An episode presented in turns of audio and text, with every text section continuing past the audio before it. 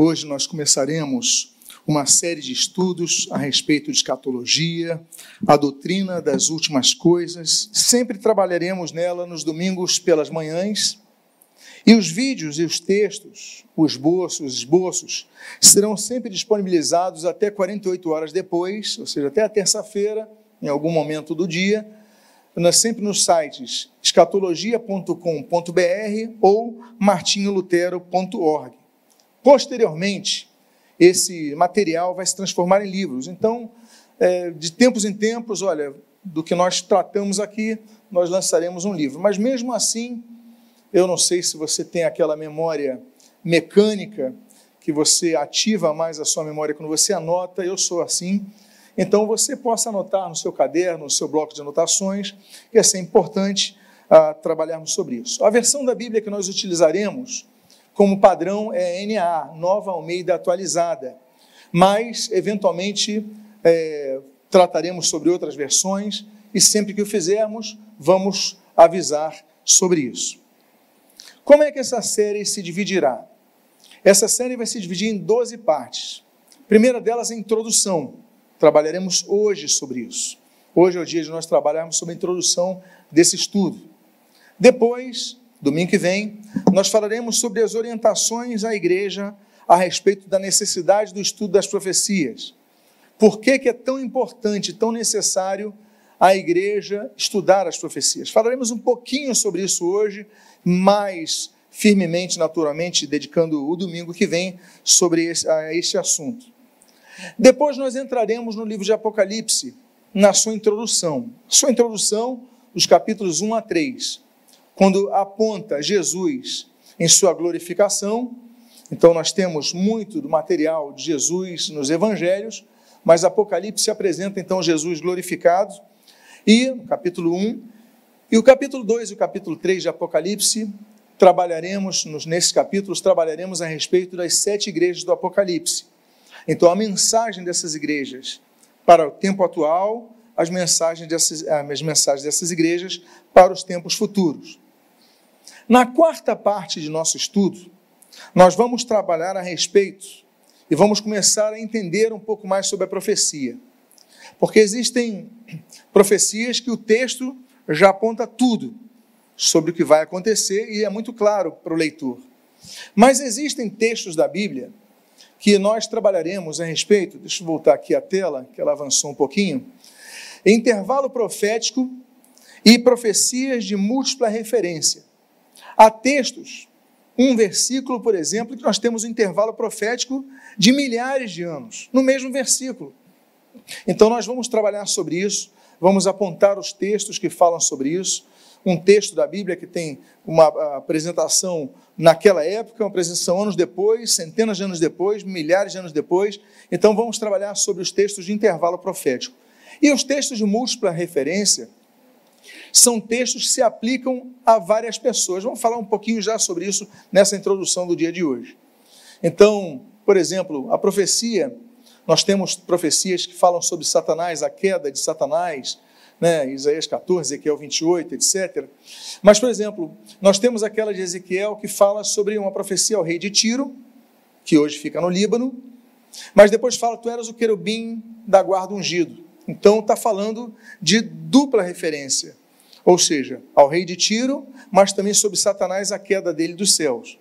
Então, o nome desse tipo de profecia, que se dá esse tipo de profecia, é profecia de múltipla referência. Depois nós vamos falar sobre os três tipos de povos. Vamos mencioná-los en passant hoje, mas vamos ter um estudo específico a respeito das profecias que se aplicam ao povo de Israel, aos demais povos que são chamados gentios e à igreja. Né? Falaremos também sobre isso um pouco hoje. Depois nós dedicaremos alguns domingos sobre as dispensações e alianças. É muito importante nós entendermos isso. As várias dispensações e as várias alianças. Eu coloquei esse quadro que você pode ver agora em tela. Então nós temos as dispensações e existem vários estudos dispensacionais. Vamos falar um pouco sobre isso hoje. Mas eu sigo essa linha de nove dispensações. A dispensação da inocência são formas que Deus vai se revelando paulatinamente, gradualmente, em relação a, até o Evangelho, que está aqui na dispensação da graça. Então, a dispensação da inocência, a dispensação da consciência, a dispensação do governo humano, a dispensação patriarcal, a dispensação da lei, a dispensação da graça, que é a dispensação que hoje vige os tempos atuais, a igreja, a dispensação do juízo, a dispensação do milênio e a dispensação do estado final e eterno. Então, nós vamos trabalhar sobre cada uma dessas dispensações e as alianças que estão incluídas nessas dispensações em alguns domingos é, nesse sentido. Depois, nós trataremos sobre as 70 semanas de Daniel. 70 semanas estas que vão trazer um quadro sobre a profecia, sobre o apontamento da morte de Jesus né, e sobre o início da igreja, até a suspensão da 69 semana e 70 semana de Daniel, que é o período da graça, é o período da igreja. Depois, então, vamos falar somente sobre isso. Posteriormente, vamos falar sobre os sinais da volta de Jesus, que são relacionados ao planeta, à sociedade e à igreja. Então, vamos falar sobre a questão das doenças, vamos falar sobre as questões de epidemias, naturalmente, vamos falar sobre as questões das guerras, vamos falar a questão dos terremotos, vamos falar as questões, todas as profecias de eh, Mateus 24 e tantos outros textos bíblicos, vamos falar sobre sinais da vinda de Jesus relacionados a esses pontos. Depois nós vamos falar sobre sinais da, da volta de Jesus relacionados ao, a Israel. A Israel. Israel é o mapa central da profecia. Não há como estudante da Bíblia analisar os textos proféticos sem considerar Israel. Então, vamos tratar somente sobre isso, os sinais da volta de Jesus, de maneira específica, em relação a esse milagre chamado Israel. Depois, nós vamos falar sobre o arrebatamento da igreja, ou seja, é, é o ápice da, da, da história da volta de Jesus, o momento que mais a igreja aguarda é o rapto da igreja, o arrebatamento da igreja. E, consequentemente, o arrebatamento da igreja, falaremos sobre o tribunal de Cristo e as bodas do Cordeiro. Eu creio que está havendo uma, um atraso entre uma, uma tela e outra. Eu vou pedir então aos irmãos que, por favor, fiquem mais atentos a isso, para que a gente possa, eu vou seguindo o que está aqui, crendo que o que está aqui estaria. Amém, queridos? Então, o tribunal de Cristo e as bodas do Cordeiro.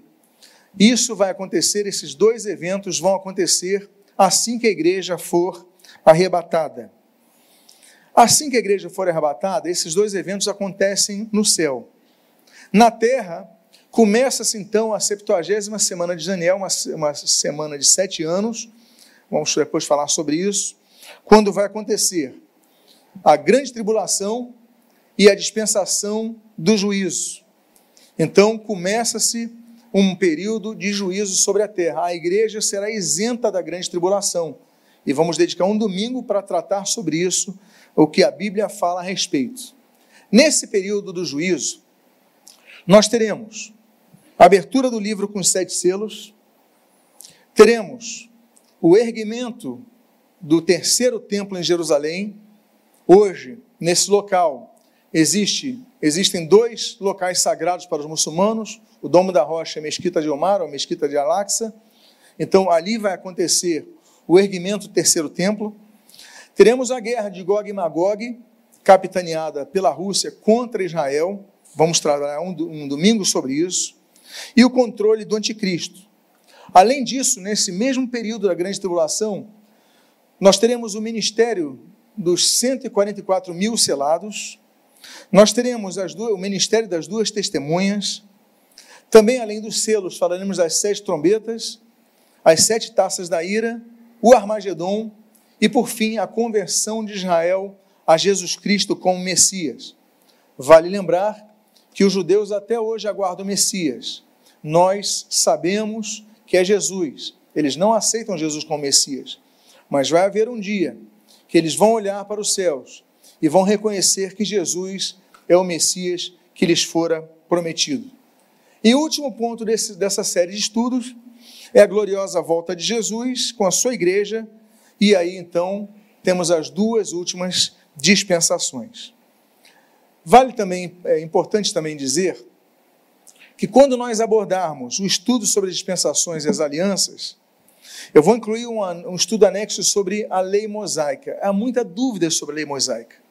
Então, quando você vai ler a Torá, quando você vai ler o Pentateuco, você vai ler os cinco primeiros livros da Bíblia, você muitas vezes surgem dúvidas. Ah, mas eu tenho que guardar o sábado, mas eu tenho que guardar isso, eu tenho que guardar aquilo. Então vamos falar sobre as leis civis, sobre as leis cerimoniais, sobre as morais.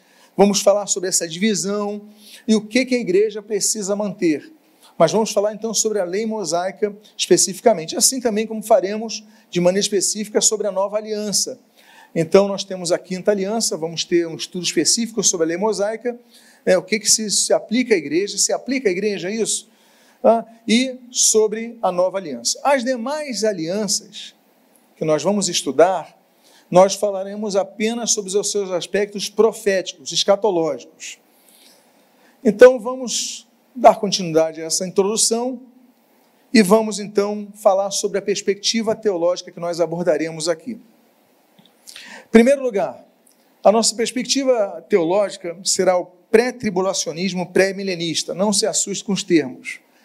Eu vou explicando tudo paulatinamente, nós vamos é, nos cientificando a respeito disso, vamos nos, nos é, é, aperfeiçoando nesses termos. Mas pré-tribulacionismo, ou seja, a igreja ela sobe, ela é arrebatada antes da tribulação. A igreja não passará pela grande tribulação, ela será isenta da grande tribulação, ela será guardada do dia da ira e pré-milenista. Então, nós, nós, trataremos sobre isso, a volta de Jesus antes da implantação do seu milênio. Há pessoas que acreditam que nós estamos vivendo o milênio hoje. Há pessoas que acreditam que nós estamos vivendo a grande tribulação hoje. Então, não. A tribulação vai acontecer antes do milênio. E esse é o ponto de vista que vai dominar, é importante ressaltar, os primeiros séculos da igreja. Os chamados pais da igreja é, é, é, um, é um nome que se dá aos discípulos dos discípulos de Jesus, aquelas primeiras gerações dos primeiros séculos, principalmente os três primeiros séculos, quatro primeiros séculos, quando os discípulos dos discípulos, então os discípulos de João, os discípulos de Pedro, eles vão escrevendo a respeito daquilo que ouviram, aquelas primeiras gerações. Então, vários dos discípulos, eles tinham uma visão que Jesus implantaria um reino terreno, físico, na terra. Essa é uma perspectiva uh, escatológica patrística, ou seja, patrística da época dos pais da igreja, como Irineu, Papias, Justino Mártir, Tertuliano, Hipólito e outros. Então, por que, que nós dizemos isso? Porque é uma confusão sobre reino de Deus. Aliás, há pessoas que confundem reino de Deus, reino dos céus, depois vamos ter um estudo só sobre isso. Mas o reino de Deus, ele tem dois aspectos: o presente e o futuro. O reino de Deus está entre nós, a presença do Espírito Santo. Estamos aqui ampliando o reino, estamos aqui trabalhando no reino, mas existe uma, um aspecto futuro do reino também. Então temos um aspecto presente e um aspecto futuro. O aspecto futuro é o reino milenial de Cristo, é o milênio quando Jesus implantará um reino físico aqui na terra, depois do seu retorno com a igreja. Então, essa é a nossa perspectiva uh, teológica, em que pese não ser a única existente, eu acredito que é a que melhor explica o plano profético divino revelado nas Escrituras Sagradas. De maneira resumida, então, nós vamos trabalhar da seguinte forma nessa série. Em primeiro lugar, pré-tribulacionismo. Compreensão de que a igreja santa, composta pelos que estiverem vivos e os santos já falecidos, será arrebatada da terra antes do período da tribulação. Ou seja, tudo que a Bíblia fala sobre o juízo futuro vai acontecer. Agora, a igreja vai ser poupada desse período. Essa, esse período é um período de uma semana de sete anos, conforme as sete, 70 semanas de Daniel. Então, esses sete anos vão ser um período em que a igreja será arrebatada e o juízo acontecerá, como eu já expliquei para vocês, já mencionei a vocês hoje. Então, por isso nós falamos pré-tribulacionismo. A igreja sobe antes da tribulação. Esse é o nosso ponto de vista que nós estudaremos nesses domingos. O outro ponto de vista é que existe o pré-milenismo histórico e existe o pré-milenismo dispensacional. Volto a usar a palavrinha dispensação. Dispensação é um período de tempo. E Deus vai trabalhando a sua revelação progressiva uh, a cada período de tempo. Deus, até chegar à plenitude do tempo, até chegar ao tempo do Evangelho, até chegar ao Senhor Jesus Cristo, e nós vamos estudar por que, que isso acontece paulatinamente, como Deus vai revelando no, no período da inocência, a dispensação da inocência, como Deus vai revelando no período da dispensação é, patriarcal, a dispensação, várias, várias dispensações, Deus vai trabalhando diferentemente. Agora, o pré-milenismo dispensacionalista, ele entende que Jesus ele volta para implantar o seu reino terreno na terra em cumprimento aos textos bíblicos. Muita gente não considera isso. E a questão é: o que vão fazer com as profecias bíblicas? Então nós consideramos isso. Agora, do dispensacionalismo, inclusive vamos também trabalhar um dia só sobre isso. Nós, eu abraço, eu tenho abraçado o dispensacionalismo revisado. Existem três linhas de dispensacionalistas: o clássico, que pega o John Nelson Darby, que pega o Cyrus Scofield, que pega o Schaffer, são os clássicos. Nós temos o dispensacionalismo progressivo e nós temos o dispensacionalismo revisado, que é a linha que eu adoto. Essa metodologia de revelação progressiva de Deus à humanidade, ela é o sistema que eu adoto considerando as alianças divinas. Então nós temos algumas coisas a considerar. Em primeiro lugar, que Deus vai se revelando gradualmente ao longo da história, até a pessoa de Jesus Cristo se manifestar. Desde a aliança da inocência, com Adão, Eva, Jardim do Éden, a profecia messiânica de Gênesis capítulo 3, versículo 15, que já fala do resgate do Messias, da vinda do Messias, na vinda de Jesus Cristo, o Redentor. E cada profecia que vai apontando, Deus vai se revelando gradualmente à humanidade. Mas, nesse dispensacionalismo revezado, nós vamos então trabalhar sobre as profecias, a importância das profecias, calcadas também nas alianças. Outro ponto que nós vamos considerar nessa série de estudos é a perspectiva profética futurista. Ela entende que muitas profecias ainda não foram cumpridas. Muitas profecias já foram cumpridas, sim, mas muitas estão se cumprindo nos dias de hoje. Quando nós abrimos os jornais, nós vemos as profecias sendo cumpridas, e muitas vão se cumprir apenas no porvir. Por que, que eu digo isso? Porque existem linhas que são, por exemplo, preteristas, que entendem que as profecias todas já se cumpriram. E o que está acontecendo hoje é o cumprimento nesse bojo de profecias cumpridas estão se cumprindo hoje. Mas não, nós cremos em perspectivas proféticas que vão se cumprir ainda um dia. Inclusive, de maneira que a igreja não vai participar, porque está lá nos céus, que são as profecias referentes aos juízos divinos que nós lemos na Bíblia.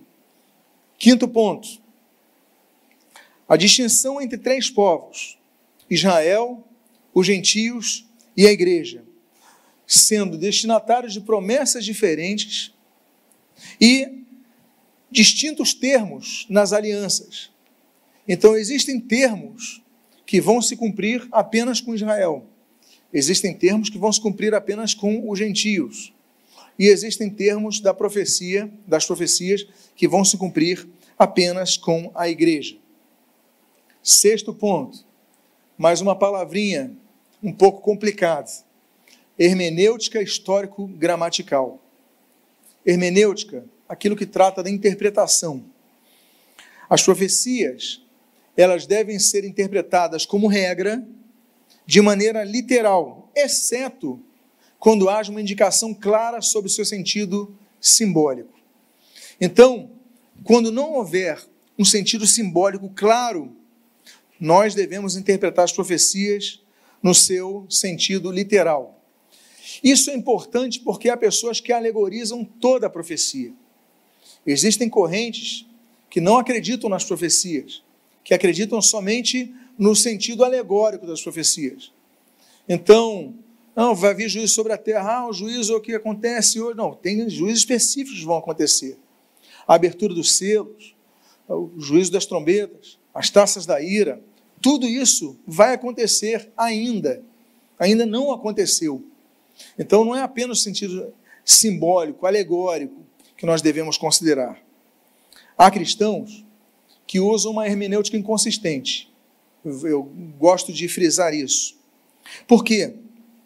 Porque eles interpretam a primeira vinda de Jesus, a manifestação da vinda de Jesus, né, a encarnação de Cristo, como profecias que se cumprem literalmente, mas tudo que trata da volta de Jesus, eles interpretam de maneira alegórica. Então, nós vamos adotar o modelo histórico-gramatical, considerando como regra, como padrão, as profecias literalmente cumpridas. Esse é o padrão a ser seguido. O nosso desafio cronológico. Nós temos um desafio cronológico no estudo profético. Primeiro lugar, não há uma linearidade da profecia no texto bíblico. Ou seja, a gente não começa estudando a profecia em Gênesis, Êxodo, Levítico, Números, Deuteronômio e vai até Apocalipse. Não. Não há uma linearidade na profecia. Então, nós vamos seguir uma perspectiva cronológica não linear quanto aos registros bíblicos. O que, que isso significa? Que não vamos seguir essa ordem dos livros da Bíblia. Nós vamos seguir a linearidade. Depois que nós entrarmos nas profecias em si, nas 70 semanas de Daniel, por exemplo, nós vamos trabalhar a cronologia e não a ordem da Bíblia. Ou seja, assim como nós temos profecias messiânicas vistas em Gênesis e nos Salmos, que se cumprem nos evangelhos, então nós temos ah, uma ordem, porque Gênesis e, e Salmos, depois Evangelhos, então temos uma ordem aqui. Nós também temos textos e outra coisa, nós temos textos de Daniel, Jeremias se cumprem em Apocalipse. Então nós vamos juntando os textos. Uma coisa vai falar sobre a volta de Jesus, então vamos usar a primeira Tessalonicenses, vamos usar Ezequiel, vamos usar todos Lucas, vamos usar Mateus, não necessariamente na ordem bíblica, mas na ordem dos eventos cronológicos. Da mesma forma, por exemplo, que pode haver uma sequência lógica, como eu falei para vocês, profetas, evangelhos. Nós temos texto, nós vamos começar em 2 Tessalonicenses e vamos continuar no livro de Ezequiel. Então, nós não, e, e escritos e milhares de anos depois, né, então muitos anos depois, centenas de anos depois, é, nós vamos voltar ao tempo, mas sempre na cronologia. Então, a, a profecia bíblica, ela não segue a linha dos livros da Bíblia, porque há revelações que são tratadas em épocas diferentes e nós vamos analisar o bojo disso. Segundo ponto, em relação à cronologia, nós temos que considerar os verbos no hebraico. Por quê? O hebraico é diferente do português, como todos sabem, mas o tempo não é indicado por uma forma verbal específica, mas pelo contexto no hebraico. O que existe no hebraico são ações completas ou incompletas, perfeito ou imperfeito. É por isso que nós lemos alguns textos bíblicos que a palavra, nós temos palavras como se tivessem já acontecido ou estivessem acontecendo e que vão acontecer ainda. Eu vou dar um exemplo para vocês, esse de Isaías 9,6. Esse texto, por exemplo, diz assim: Porque um menino nos nasceu, então um fato que já aconteceu. Um filho se nos deu, um fato que já aconteceu. O governo está sobre seus ombros. Esse verbo é o quê? Presente. E o seu nome será. Será o quê? Futuro. Maravilhoso conselheiro, Deus forte, Pai da eternidade, príncipe da paz. Geralmente a gente cita esses textos na época de Natal. É uma das profecias messiânicas, né, do ano 740 a.C., que se cumpre em Jesus.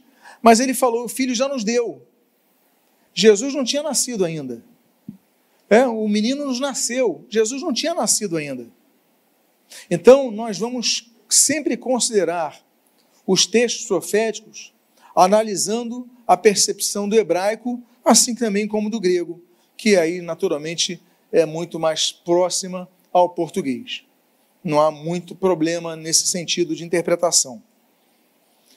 Terceiro ponto em relação à, consideração é, cronológica do texto é que nós devemos considerar o dinamismo das mudanças no cenário geopolítico. Porque o cenário geopolítico é muito dinâmico. Os quadros políticos são dinâmicos. Então, mudam presidentes, mudam reis, mudam primeiros ministros e as próprias nações mudam. Por exemplo, nós temos a União Soviética, que foi instituída em 1922, né, depois daquela revolução de 1917, e ela termina em 1991. Mas qual é a nação dominante? A Rússia. Então, vamos considerar a Rússia nação dominante. O mesmo caso da Pérsia. A Pérsia muda o nome para Irã em 1935. Mas nada da profecia que trabalha, dos, trabalha sobre os persas, fala dos persas e do, do exército persa e tudo mais, nada disso muda. Vamos considerar a nação dominante dos persas, que é o Irã. Então, independentemente das mudanças. Hoje, por exemplo, nós vivemos esse conflito da, da Crimeia, que a Rússia diz que é dela, a Ucrânia diz que é dela. As nações mormente consideram que é uma parte ocupada pela Rússia, que não é a Rússia. Mas vamos considerar aquela região, vamos considerar os povos que ali habitam. Então a profecia bíblica em nada vai mudar, independentemente se muda o nome do país, da bandeira, enfim. Sobre a datação dos eventos futuros,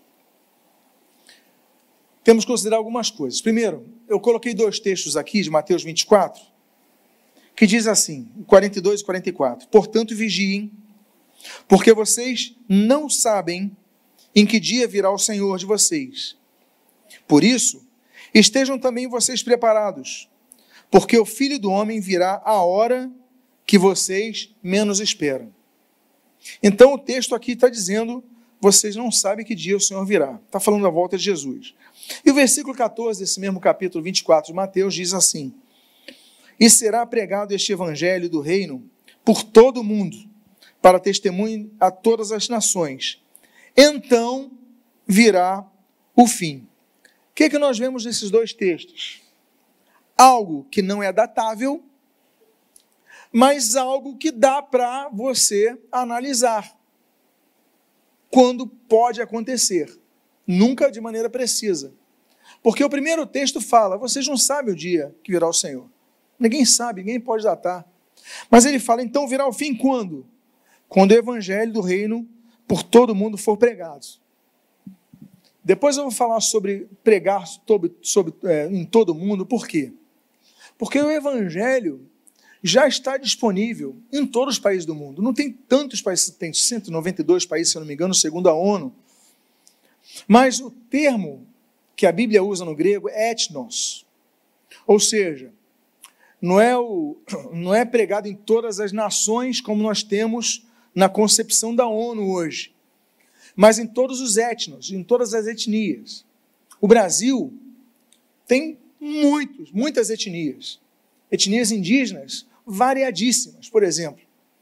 Indonésia tem várias, tem centenas de etnias.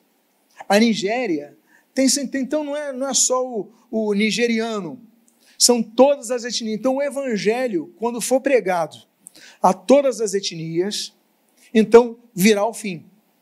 Então, isso é algo que já pode se ter uma noção de que o tempo está muito próximo, por muitos motivos.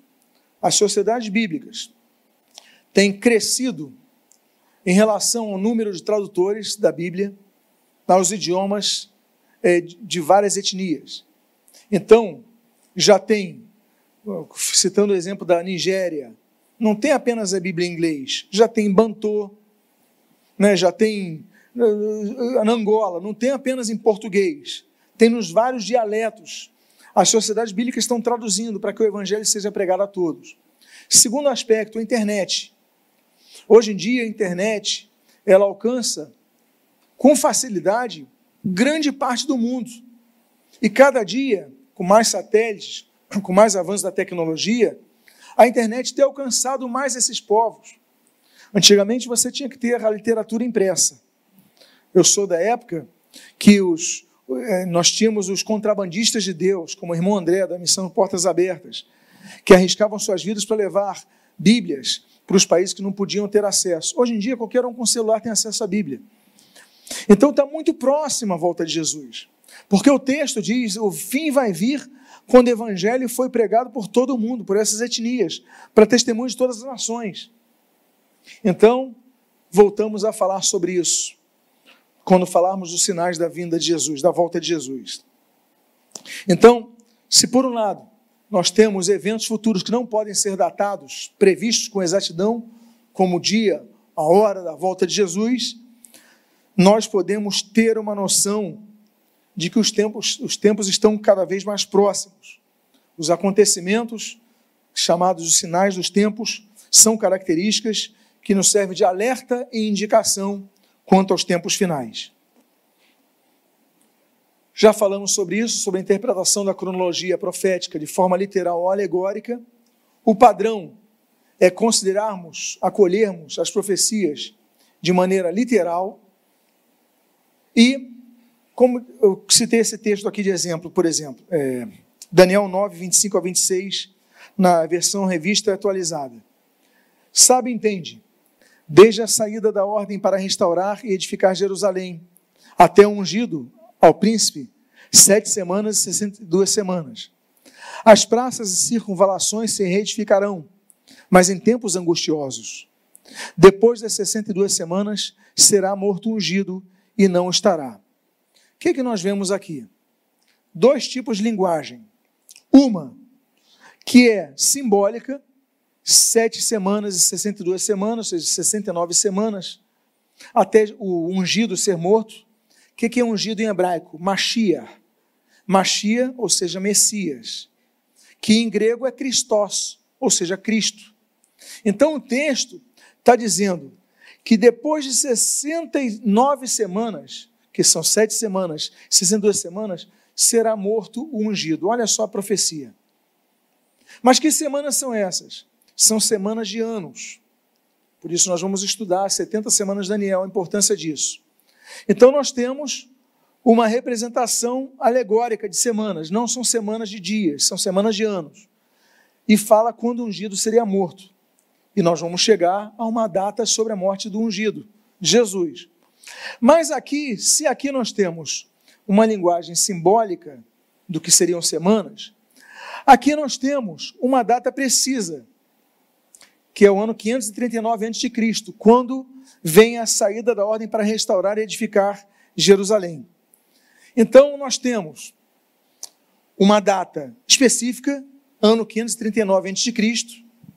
A partir dessa data, nós começamos a contabilizar as semanas, temos decreto de Artaxerxes, vamos estudar sobre isso depois. A morte de Jesus no ano 30. Depois disso, então, como aponta o texto, nós vamos chegar a esse cálculo trabalhando nessa, nesses estudos. Depois nós temos, então, esse período da igreja, que é um período indeterminado. Ninguém sabe dizer quando vai acabar. Sabemos quando começou, a vinda de Jesus, a descida do Espírito Santo, Atos capítulo 2, a instituição da igreja. Mas quando esse período da graça, o período da, da dispensação da graça terminar, quando Jesus voltar, aí começa a última semana de anos, os sete último, últimos anos antes da definição dos tempos. Então nós devemos usar ferramentas para entender o que, que ele é simbólico e o que, que é literal.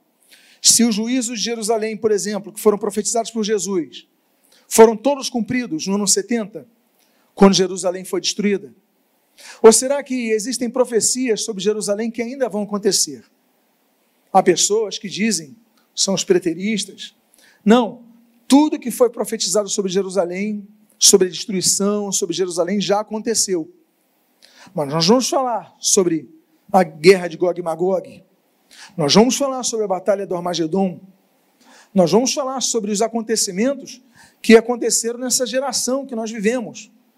Sobre a reinstituição de Israel no ano 1948, dia 14 de maio. quando Israel nasce num só dia, como profetizou Isaías. Então, nós vamos ver que há profecias que se cumpriram no ano 70, quando Jerusalém é destruída, e há profecias que se cumpriram nos anos da década de 1940, 1950. Vamos falar das guerras de Israel, algumas delas, que vão cumprir o quadro profético. Vamos falar do ano 1967, ou seja, muito próximo ao ano que eu nasci, nasci em 68, quando Israel volta a ocupar a região que estava ocupada pelos jordanianos por 19 anos, a Jerusalém Oriental. Então reunifica a cidade. Vamos falar sobre isso à luz da Bíblia. Então vamos falar sobre os juízos que acontecem de maneira literal, mas que ainda estão se cumprindo e vão se cumprir. Quanto à definição dos termos profecia e escatologia. Em síntese, profecia é aquilo que Deus declara sobre o futuro, distante ao próximo.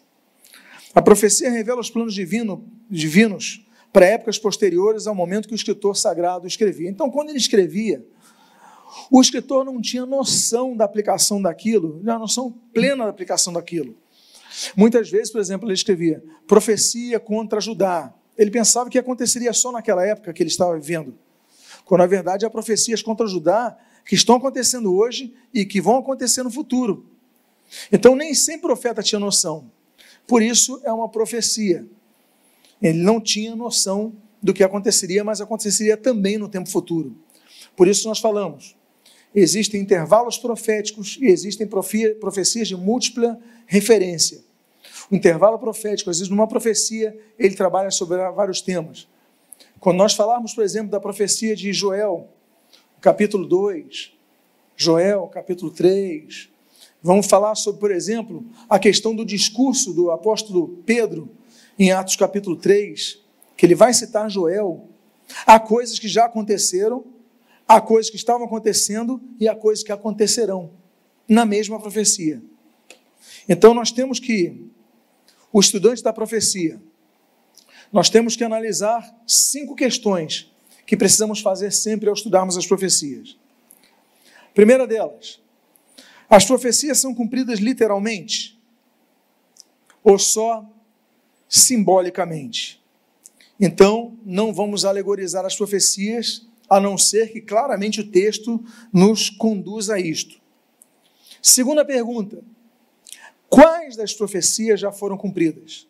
O estudante da profecia, quando se, quando se depara com uma profecia na Bíblia, ele tem que entender o seguinte: será que essa profecia já foi cumprida? Será que essa profecia está sendo cumprida ou vai ser cumprida? Ou será que ela tem é, uma múltipla aplicação? Foi cumprida e está sendo cumprida? Então vamos estudar sobre isso. Terceira pergunta que o estudante das profecias deve fazer: Quais profecias ainda não se cumpriram? Quarta pergunta que o estudante da Bíblia deve fazer: Quais profecias são subdivididas para épocas distintas, como nós falamos, intervalo profético, e quais dessas se dirigem a uma pessoa, um povo, mas também se aplicam a outros personagens?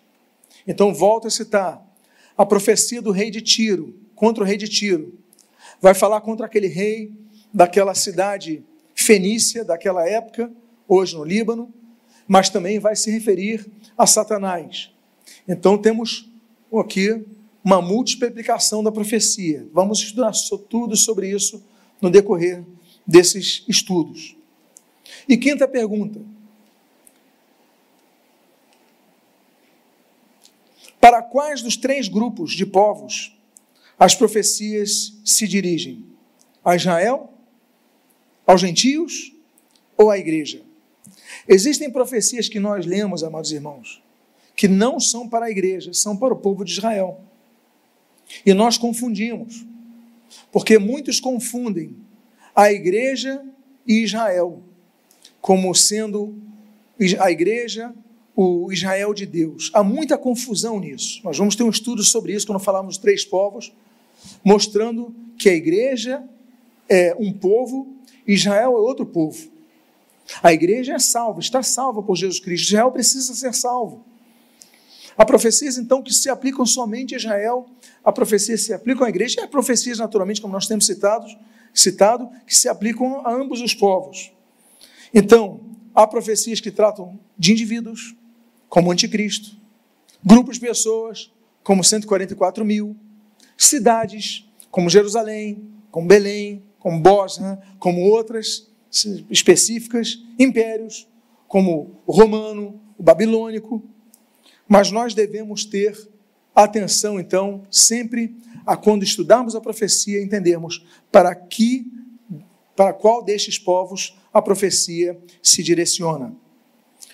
É impossível o estudante da Bíblia, se você ama a Bíblia, e eu creio que você é uma das pessoas que ama a palavra de Deus, é impossível você não se deparar e ignorar as profecias. Por quê?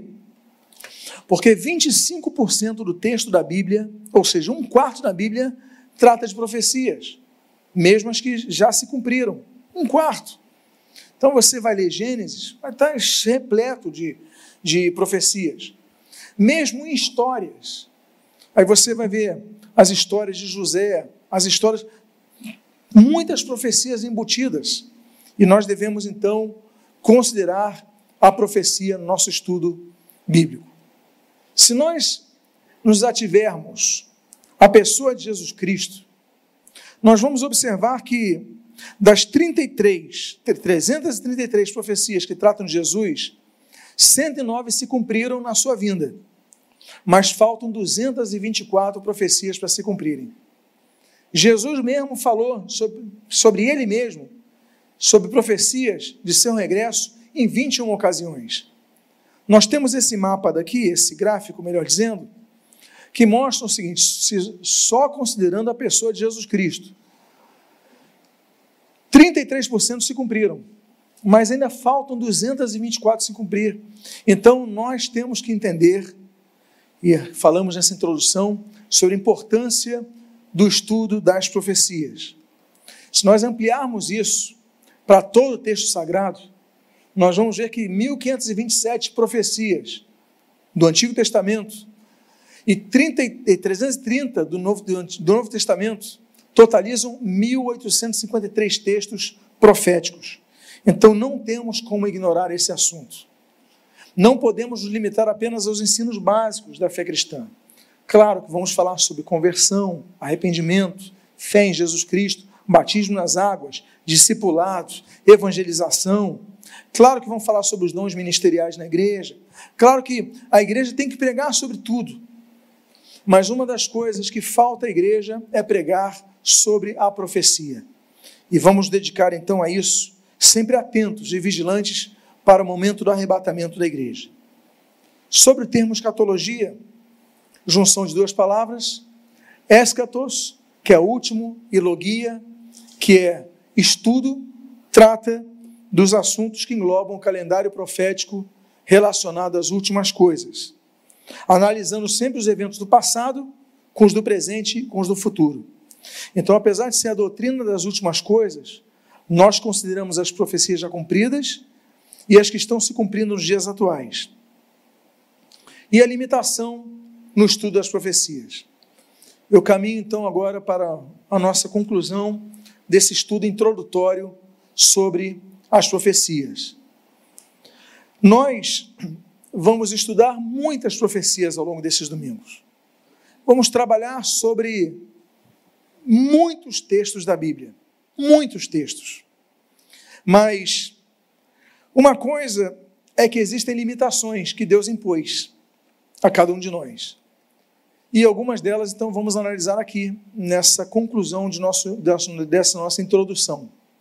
Primeiro dela, Primeira, primeira das delimitações. Somente o homem espiritual, salvo por Jesus, habitação do Espírito Santo, pode compreender a mensagem divina.